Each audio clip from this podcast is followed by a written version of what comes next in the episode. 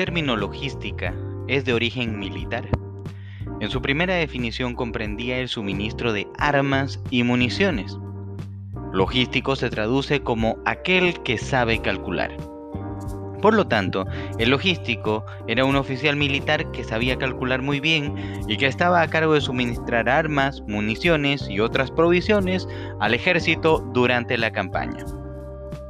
En la guerra, la cadena de suministros proporciona los medios para vencer la batalla.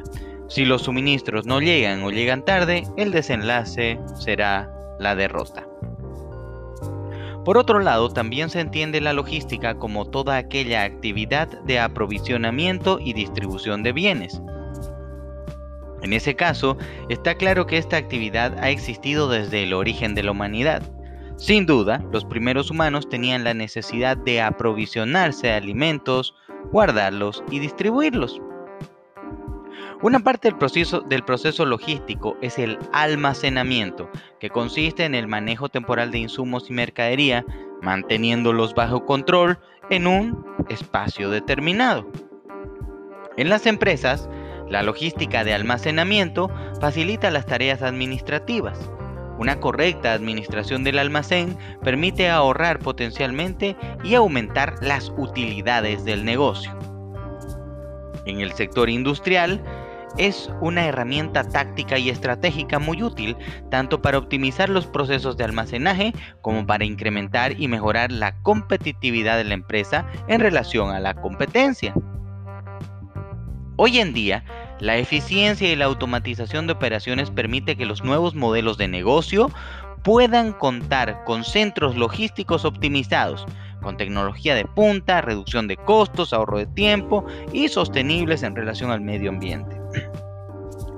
El manejo de almacenes en sí comprende una gran cantidad de procesos, actividades y tareas, desde las más complejas hasta las más sencillas, pero todas esenciales.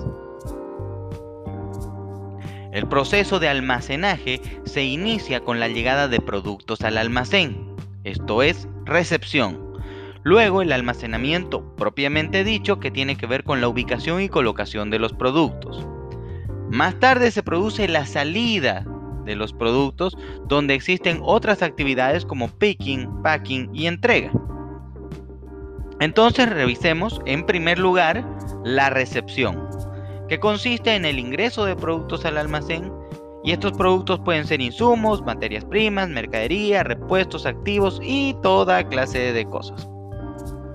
La recepción a su vez comprende varias subtareas, como por ejemplo verificación visual de las condiciones de arribo, estado del embalaje, recepción de documentación, conteo de bultos y otros. Para realizar estas tareas más rápido y de manera eficiente, la tecnología pone a nuestra disposición varios recursos tecnológicos. Por ejemplo, el etiquetado de productos con un código de barras. Un almacén bien organizado debe permitir y facilitar la localización de las mercaderías. Para ello, en el momento de la recepción hay que etiquetar los productos y asignar, asignarles un código de identificación. El código de barras es el código de identificación que contiene toda la información necesaria con respecto al producto, como por ejemplo el nombre del fabricante, país de origen, el número de identificación del producto, etc. También se puede utilizar el código QR, que tiene la misma función, pero que puede condensar mayor cantidad de información con respecto al producto. Por lo general, el código de barras o el código QR se imprime en una etiqueta adhesiva. Esta etiqueta tendrá que tener ciertas características para resistir el almacenamiento, el traslado, eh, sin deteriorarse, sin despintarse y sin romperse. Para imprimir este tipo de etiquetas existen impresoras creadas específicamente con ese propósito. La empresa Zebra tiene diferentes alternativas de impresoras diseñadas con el objetivo de ayudar a las empresas a maximizar el rendimiento en este aspecto. Las impresoras industriales Zebra están diseñadas para entornos desafiantes y exigentes como por ejemplo las fábricas nacionales. La serie ZT400, Zebra ZT400, es sólida, durable, resistente e inteligente, diseñada para escalar junto con las necesidades de la empresa. estructura metálica, tapa metálica de doble bisagra, pantalla táctil de 4.3 pulgadas para cambio rápido de configuraciones. El cambio rodillo y cabezal se puede hacer sin necesidad de herramientas. Su ancho de impresión es de 104 milímetros, o sea 4 pulgadas, e imprimen a una velocidad de 356 milímetros por segundo. Un peldaño más abajo encontramos la serie ZT200, con un precio más bajo, pero con las características esenciales y un buen desempeño. Su ancho de impresión es de 104 milímetros también y su velocidad de impresión es de 152 milímetros por segundo, eh, prácticamente la mitad en comparación a la ZT400, a la serie ZT400. Y también tiene una estructura metálica con cubierta de metal. Por otro lado, tenemos las impresoras de etiquetas, pero la versión de escritorio, como por ejemplo el modelo ZD420 un producto fácil de usar, fácil de implementar y fácil de administrar. La impresora de etiqueta ZD, ZD420 imprime en un ancho de papel de 104 milímetros, o sea 4 pulgadas, que es el mismo ancho de impresión que las versiones industriales, y su velocidad máxima de impresión es de 102 milímetros por segundo.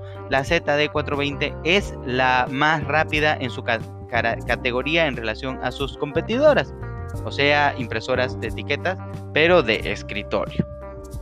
También existe la posibilidad de las impresoras móviles, como por ejemplo la serie ZQ600. Recordemos que en el anterior capítulo mencionábamos que el trabajo en almacenes, el trabajo en almacenes es un trabajo dentro de la empresa, pero en permanente movimiento. Ese dato es relevante a la hora de utilizar equipos que le permitan al trabajador desplazarse y continuar trabajando. Entonces aquí sí funciona bien una impresora de etiquetas móvil como la serie ZQ600. Las impresoras móviles de etiquetas se utilizan mucho para etiquetar productos en estantes, identificadores de reposición de etiquetas de embalaje, recuento, despacho y por supuesto recepción de mercaderías y almacenamiento. Así retomamos el punto inicial, la recepción de productos. Entendemos que una de las claves para el proceso de recepción es la codificación y etiquetado de la, de la mercadería. Si usted está interesado en conocer más con respecto a nuestros productos y servicios, lo invito a visitar nuestra página web www.link.com.bo. También puede llamar a nuestro número piloto 3345151 o envíenos un mensaje de WhatsApp al 755-88-885. No se olviden que subimos un episodio cada semana y usted puede seguirnos por cualquier plataforma de podcast. Eso fue todo por hoy. No hay nada más que decir bendiciones y energía positiva. Síganos la próxima semana con otro emocionante capítulo en su podcast favorito, Link Tecnología 360.